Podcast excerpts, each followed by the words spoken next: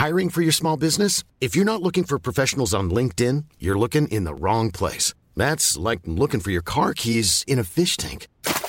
LinkedIn helps you hire professionals you can't find anywhere else, even those who aren't actively searching for a new job but might be open to the perfect role. In a given month, over 70% of LinkedIn users don't even visit other leading job sites. So start looking in the right place. With LinkedIn, you can hire professionals like a professional. Post your free job on linkedin.com slash people today.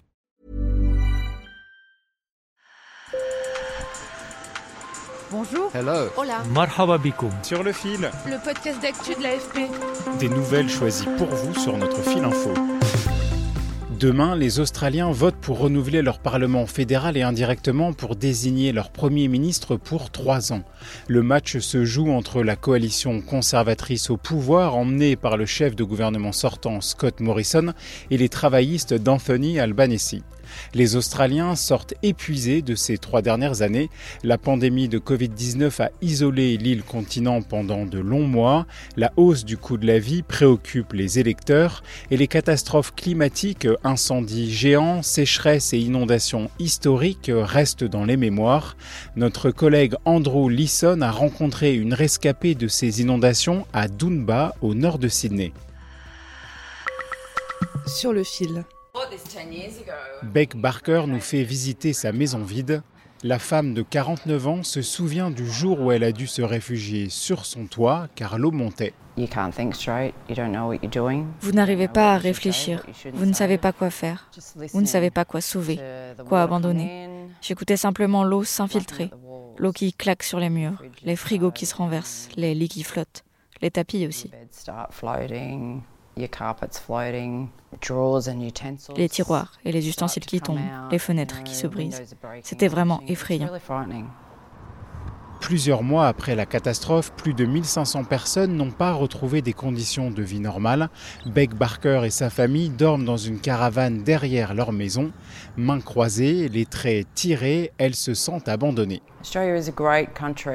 L'Australie était un super pays, mais nous vivons comme si nous étions un pays pauvre. Ce n'est pas comme ça qu'un pays devrait être géré, pas comme ça que les gens devraient vivre. L'Australie est l'un des pays les plus exposés au changement climatique. Alors j'ai demandé à Rodney Smith, spécialiste de politique australienne à l'université de Sydney, si le climat était un enjeu de la campagne.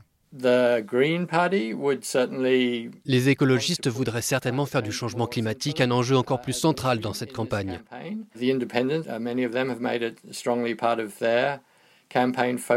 Beaucoup de candidats indépendants en ont fait une des priorités de leur campagne.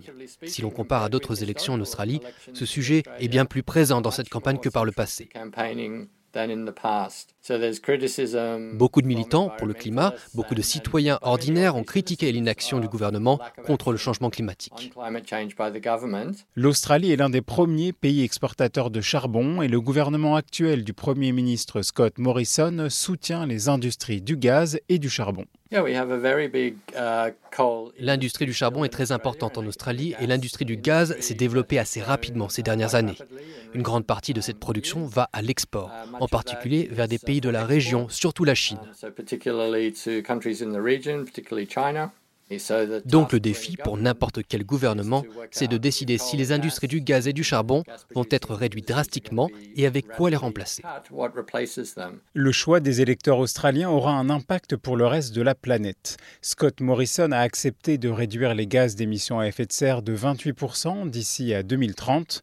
Son adversaire travailliste, Anthony Albanese, propose lui une réduction de 43%, mais il ne s'engage pas à sortir progressivement le pays du charbon. Le Parti travailliste est critique du gouvernement sur le changement climatique. Mais le danger, c'est que si les travaillistes parlent trop de s'éloigner du charbon, du gaz, des industries d'extraction, des pratiques agricoles, de ces secteurs qui participent au changement climatique, eh bien le parti risque de perdre le soutien de sa base électorale traditionnelle, les classes ouvrières. Dans les sondages, le leader de centre-gauche Anthony Albanese devance son adversaire conservateur Scott Morrison. Dans la dernière ligne droite, le Premier ministre semble rattraper son retard, donc le scrutin s'annonce serré. Sur le fil revient lundi. Merci de nous avoir écoutés. Et si vous aimez notre podcast, laissez-nous 5 étoiles sur votre application préférée. Bon week-end